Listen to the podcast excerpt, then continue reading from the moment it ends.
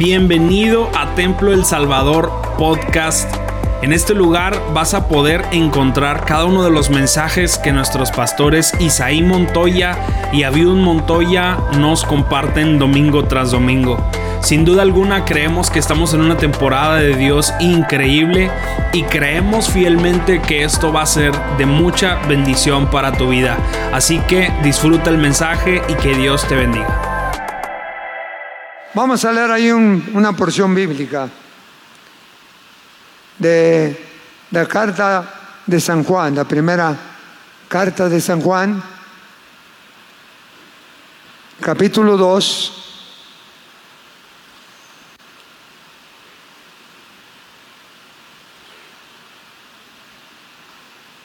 Verso 18 en adelante. Capítulo 2 de Primera de Juan. Esta carta es una carta pastoral. Juanito había fundado varias iglesias y era todo un teólogo y ahora está escribiendo a sus filigreses, a sus seguidores, para que puedan siempre mantenerse en el camino del Señor. Esta carta primera segunda y tercera, tiene que ver con un mensaje de este apóstol, que se le llamaba el apóstol del amor, porque siempre estaba hablando del amor. Vea esas cartas, se da cuenta. Y dice la escritura aquí en el capítulo 2, verso 18, hijitos, ya es el último tiempo y según vosotros oísteis que el anticristo viene, así ahora han surgido muchos anticristos. Por esto conocemos que es el último tiempo. Salieron de nosotros, pero no eran de nosotros. Porque si hubiesen sido de nosotros, ¿qué dice? Si hubieran sido nosotros, ¿qué? Habían permanecido, ¿qué? con nosotros. Pero salieron para que se manifestase que no todos son de nosotros. Somos muchos, pero no todos son de nosotros. Siempre hay sus fieles. Pero vosotros tenéis la unción del santo y conocéis todas las cosas. No os he escrito como si ignoraseis la verdad sino porque la conocéis y porque ninguna mentira procede de la verdad. ¿Quién es el mentiroso que nomás nos está acusando? ¿Quién es el mentiroso que nos está nada más está hablando de nosotros y que hasta de Cristo habla? ¿Quién es? Dice, ese es el anticristo. Es el espíritu del anticristo, el que niega la doctrina el que habla de la iglesia del Señor. Todo aquel que niega al Hijo tampoco tiene al Padre. El que confiesa al Hijo tiene también al Padre. Lo que habéis oído desde el principio permanezca en vosotros. Si lo que habéis oído desde el principio permanece en vosotros, también vosotros permanecéis en el Hijo y en el Padre. Y esta es la, esta es la promesa que Él nos hizo la vida eterna. Os he escrito esto sobre los que os engañan. Pero la unción que vosotros habéis recibido de Él permanece en vosotros y no tenéis necesidad de que nadie nos enseñe. Así como la unción misma os enseña todas las cosas y es verdadera y no es mentira. Según ella os ha enseñado, permaneced en Él y ahora, hijitos, permaneced en Él para que cuando se manifieste tengamos confianza para que en su venida no nos alejemos de Él avergonzados. Si sabéis que Él es justo, sabed también que todo el que hace justicia es nacido de Él. Qué carta tan cariñosa. Hijitos, les amo hijitos, pórtense bien. Hijitos, no crean a todo espíritu. Hijitos, escuchen la voz de Dios. Hijitos, no se aparten del camino.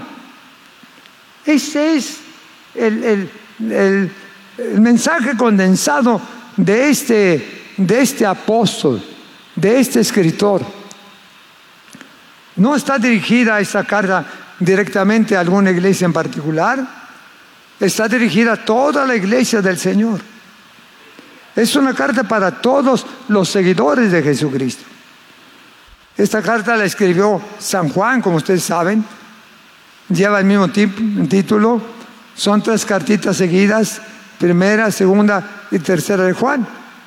Pero aparte también se le atribuye la auditoría del Evangelio de San Juan a Juanito, que escribió estas cartas, como también la autoría, el ser el autor del libro de Apocalipsis, por el lenguaje que él usa, por los diferentes modismos que él usa en sus cartas, se nota que estas cinco eh, epístolas o cartas, evangelios, fueron escritos por el apóstol eh, San Juan, más o menos alrededor del año 95 del primer siglo, en el primer siglo. Eh, San Juan no está dirigiéndose a alguna persona en particular, sino a todos. Es una epístola general que está entrelazada en un tejido entre lo bueno y lo malo entre el odio y el amor, entre la luz y las tinieblas, entre el mal y el demonio. Hace una, un enlace, Juanito, en sus cartas, en una forma muy, muy especial, que hasta se puede hacer un, un tejido de todas las enseñanzas que hace el apóstol en estas cartas. ¿Por qué escribe Juan estas cartas? ¿Cuál es su propósito? ¿Cuál es su propósito de Juan al escribir estas cartas generales? Bueno, ustedes ya pueden ver aquí en lo que hemos leído que Juan destina estas cartas para corregir errores y para ayudar a los hermanos fieles a Cristo a permanecer en el camino de Él. Y al mismo tiempo corregir ciertas doctrinas que se habían filtrado en la iglesia y que Juan quiere corregirlas. Por eso dice ahí Juan en versículo 18, hijitos, ya es el último tiempo y según vosotros oísteis que, que el anticristo viene, que el anticristo viene. Aquí Juan usa dos veces el anticristo en este versículo Dice, el anticristo viene. Dice, así ahora han surgido muchos anticristos en una forma plural. Al primero lo, usa nada más en el término singular. El anticristo viene. Ya está. ¿Por qué? Dice porque estamos en los últimos tiempos. Y se refiere primero al anticristo. Todavía no se revela exactamente en este tiempo quién será el anticristo, en el, anticristo que va a tratar de tomar el papel, el papel de Cristo. Por eso se le llama anticristo, porque va a tratar de, de imitar a Cristo, se va a hacer pasar como Cristo, pero no es más que un falso, una falsedad. Por eso se le llama anticristo. Y él está escribiendo para tratar de decirles a los hermanos que levanten los ojos, que estén alertas, porque ya es el tiempo donde el anticristo se va a manifestar. Y si habláramos de él en este tiempo, ya estamos viendo muchas señales en todas partes. Que a lo mejor el anticristo viene de por allá del oriente.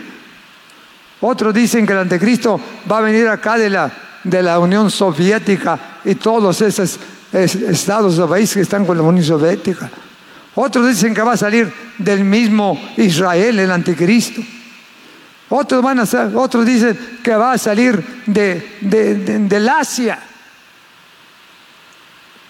No sabemos todavía, pero sí tenemos síntomas y evidencias de que el tiempo del anticristo ya está muy cerca. Por toda la confusión que hay, por toda la manifestación que hay, algunos ya se están hasta llamando anticristo. Y el apóstol habla a su pueblo, habla a la iglesia y les dice que tengan cuidado porque el anticristo ya está aquí engañando a mucha gente. Tengan cuidado. No oigas a, a todo espíritu que se dice ser el Cristo, sino probadlo. Porque ahorita van a surgir de muchos lugares muchos líderes que van a tratar de aparecer como el anticristo. Y la iglesia debe estar preparada todos los días. Todos los días. Luego menciona aquí Juan otros, otros anticristos. Y dice, vosotros oísteis que el anticristo viene, el que, el que se va a manifestar en algún momento, en algún tiempo. Está por ahí ya siendo preparado. Pero, dice, ahora han surgido muchos anticristos.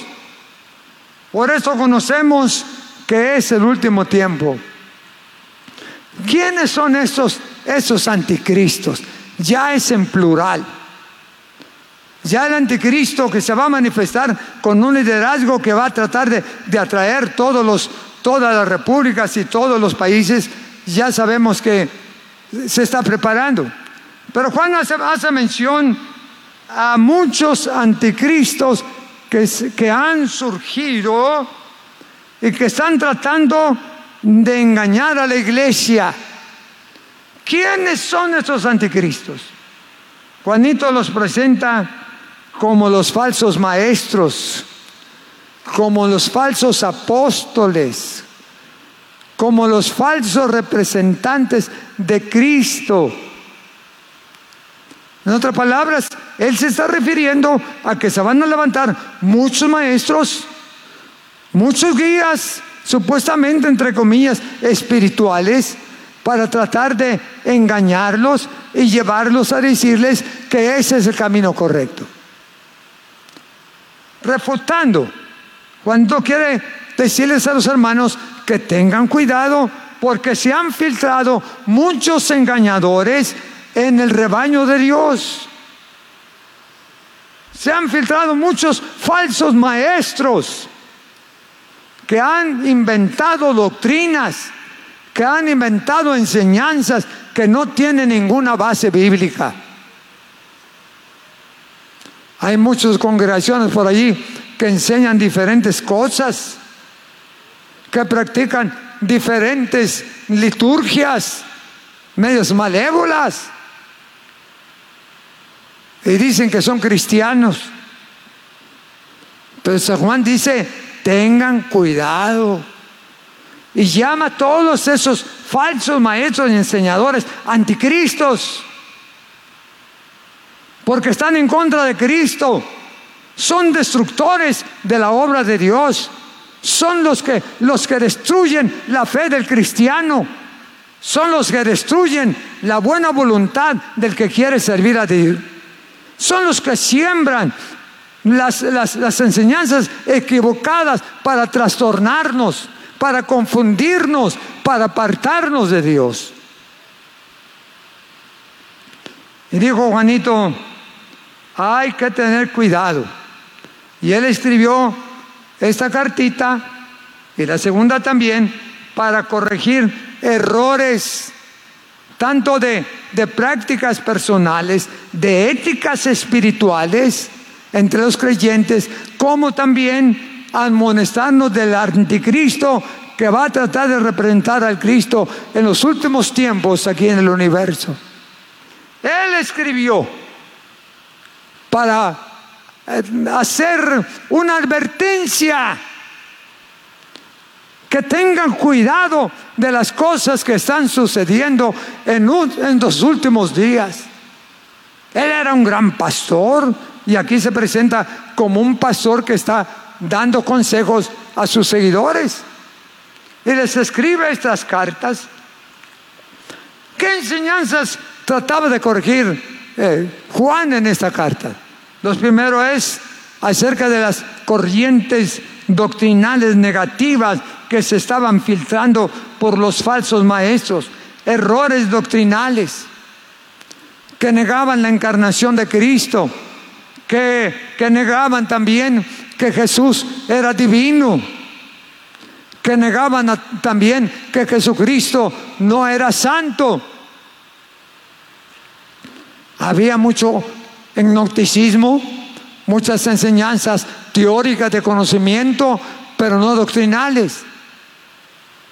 Y él por eso dice más alito, si alguno viene a vosotros y no profesa que Jesucristo ha venido en carne, dice, ni lo recibáis.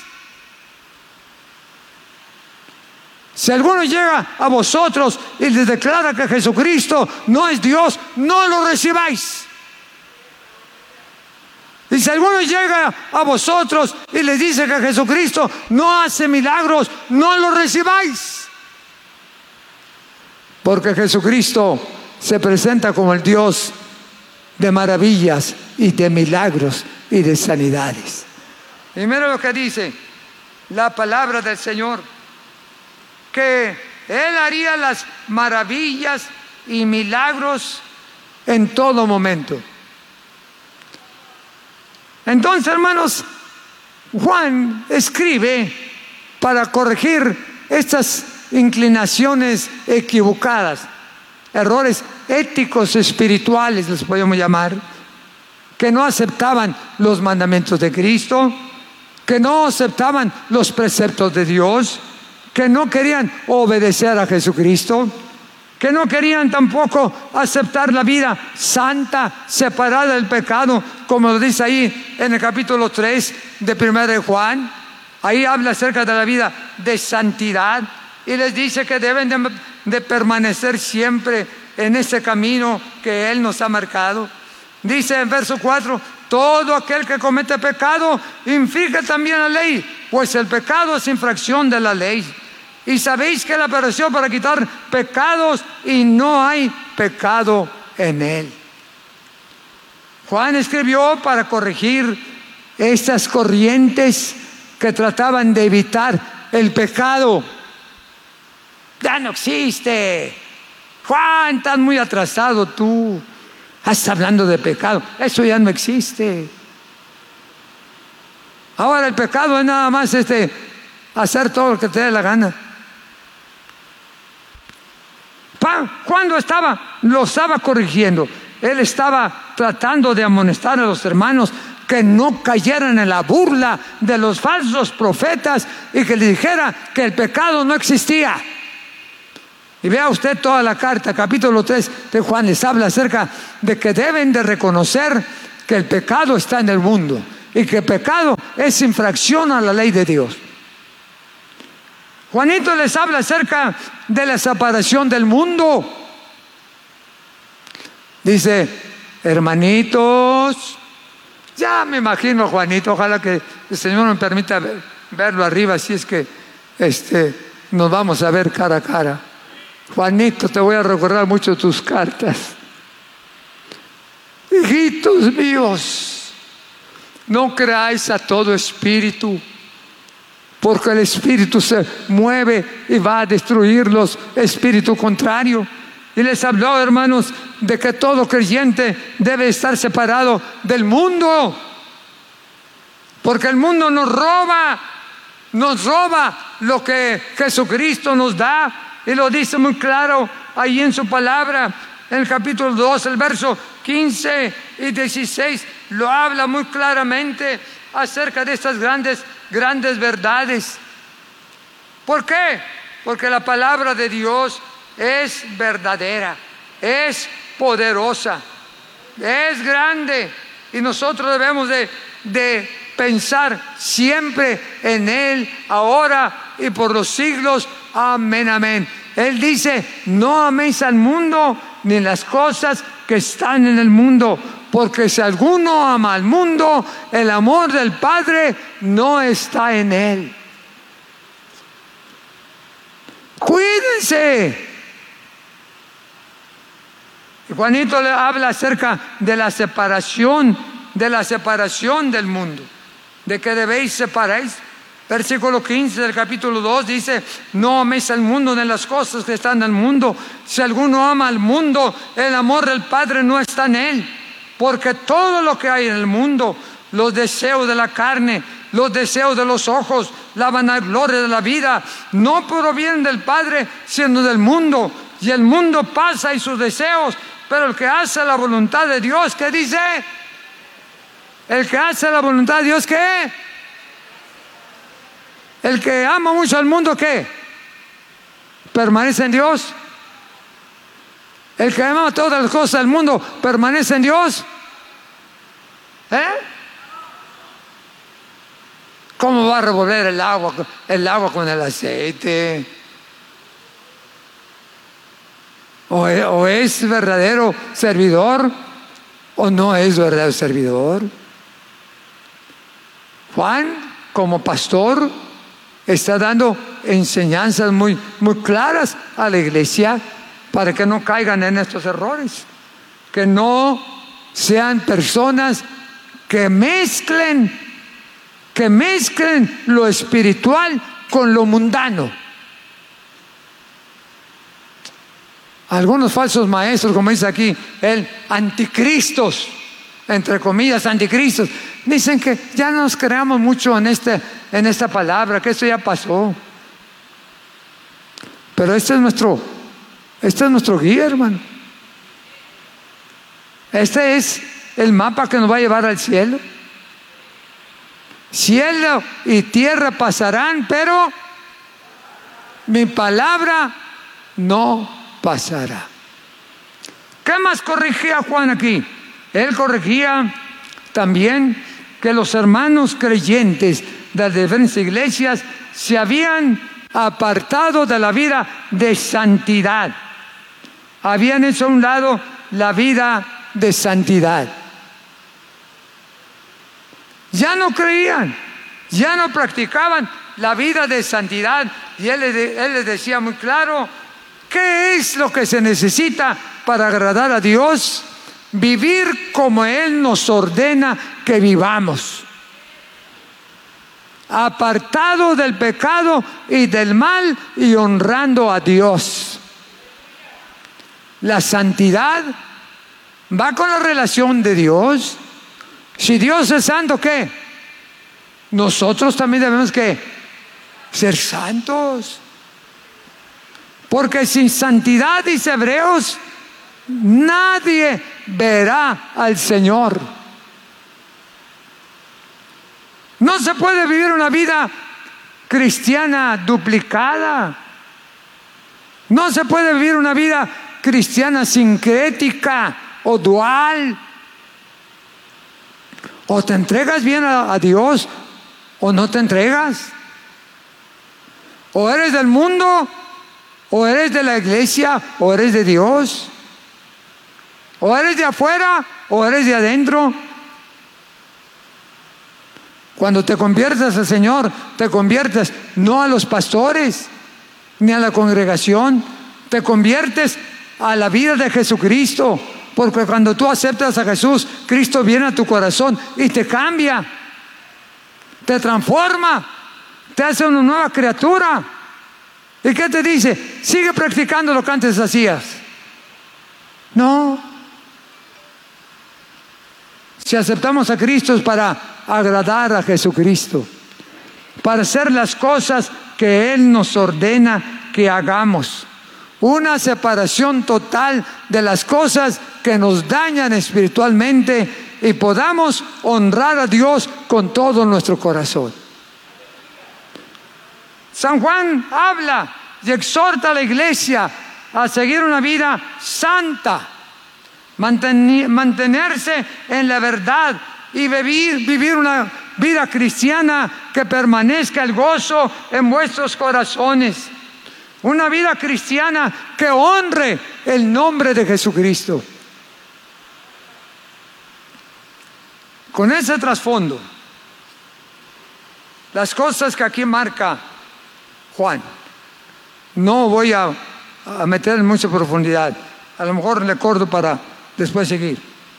Pero mira lo que dice, verso 19. Salieron de nosotros, pero ¿qué dice? ¿Cómo vas a tener a fuerza lo que no es de nosotros? Salieron de nosotros, dice la escritura, pero no eran de nosotros. ¿Por qué dice más? Porque si hubiesen sido de nosotros, ¿qué dice? Habrían permanecido ¿qué? Con nosotros, pero salieron para que se manifestase que no todos que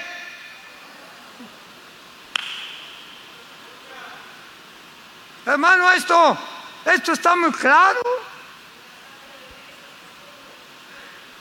Ay, hermanos, se fueron los hermanos y eh, apenas estamos convirtiendo, estamos convirtiendo y ya se fueron. Y luego,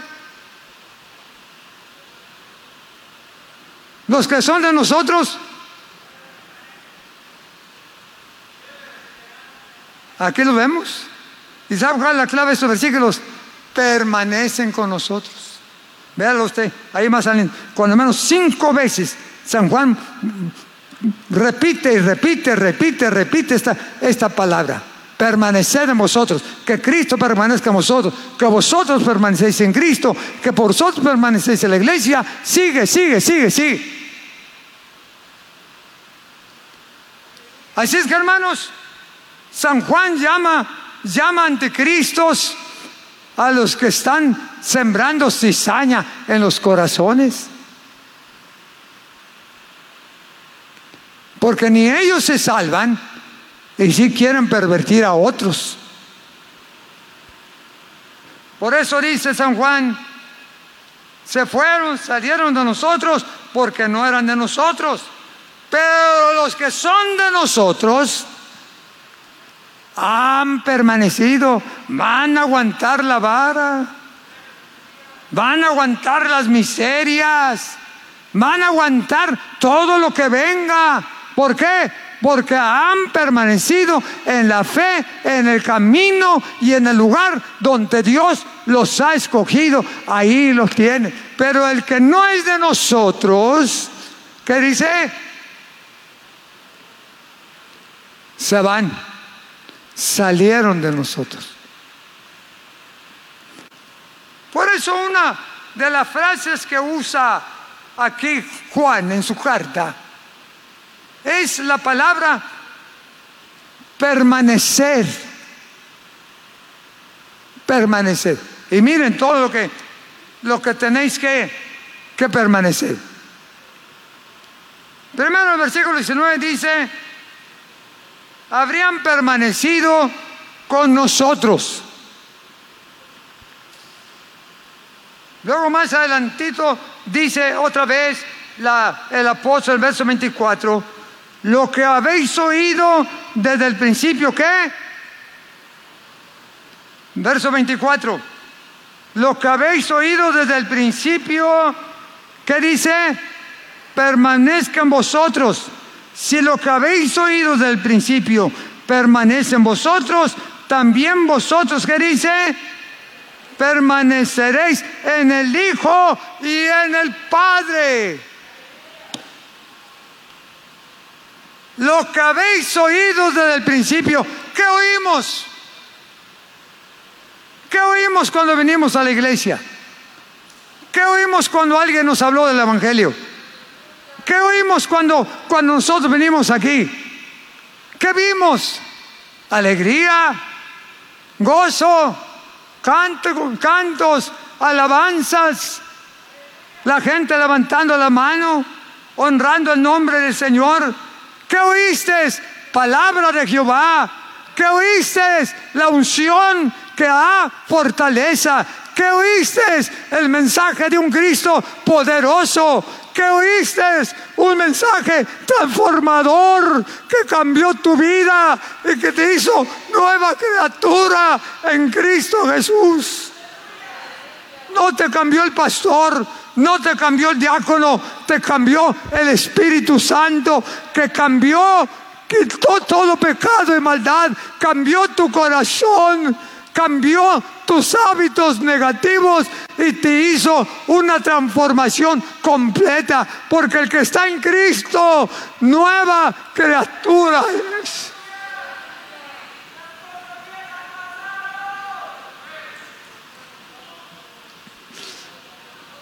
Las cosas del principio. ¿Cuáles son las cosas del principio? El antiguo evangelio, el evangelio que recibimos. No hay otro. Vea lo que dice Pablo ahí en Romanos. No hay otro evangelio. A veces, no, eso ya pasó. Ustedes están muy tradicionalistas. Ya eso ya pasó. Actualícense, modernícense. Dios reprenda a todos esos espíritus.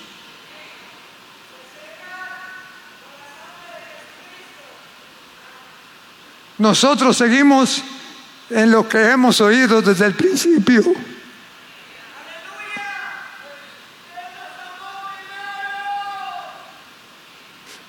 Cuando venimos todos arruinados, cuando venimos todos llenos de pecado y de maldad, cuando venimos con tantos problemas en la vida, y aquí escuchamos el Evangelio que nos levantó que nos levantó, que nos transformó y salimos con una nueva visión y una nueva naturaleza porque Cristo nos transformó. ¿Cómo voy a olvidar lo que Cristo hizo por mí? ¿Cómo, ¿Cómo, voy a olvidar lo que yo soy? ¿Quién era yo? Nadie.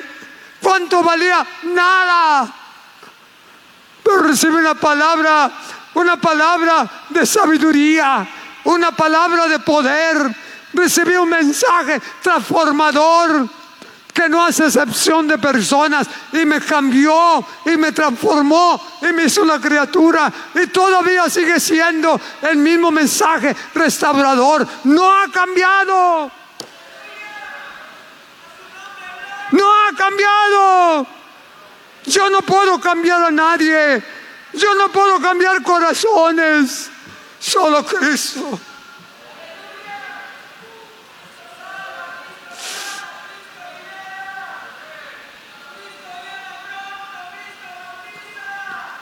¿Quién pudo levantar mi vida?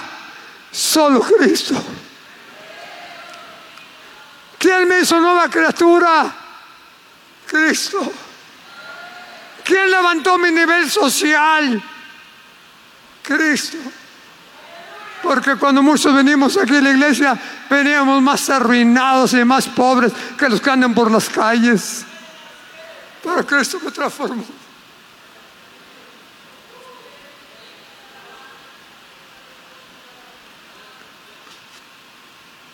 ¿Cómo vamos a olvidar lo que Cristo hizo? ¿Cómo vamos a olvidar lo que recibimos desde el principio? No está destruido, sigue siendo el mismo. Por eso Juan les dice, verso 24, ahí voy a detenerme, después en otro momento continúo. Lo que habéis oído desde el principio, ¿qué dice? Permanezca en vosotros. ¿Qué más dice? ¿Qué dice? ¿Qué más dice? Tres veces les repite San Juan que permanezca en vosotros. Lo que habéis recibido al principio, ¿qué dice? Permanezca. ¿Qué recibiste al principio? A Cristo. Un evangelio sencillo Un evangelio que a veces tú pensabas que eran exageraciones extremos, que era fanatismo, que era idolatría. No, lo que recibimos era real, genuino y todavía está en nuestro corazón. Tres veces dice permanecer en lo que recibiste desde el principio. Permanecer en lo que recibiste desde el principio. Y luego dice, permanecer en lo que oíste desde el principio.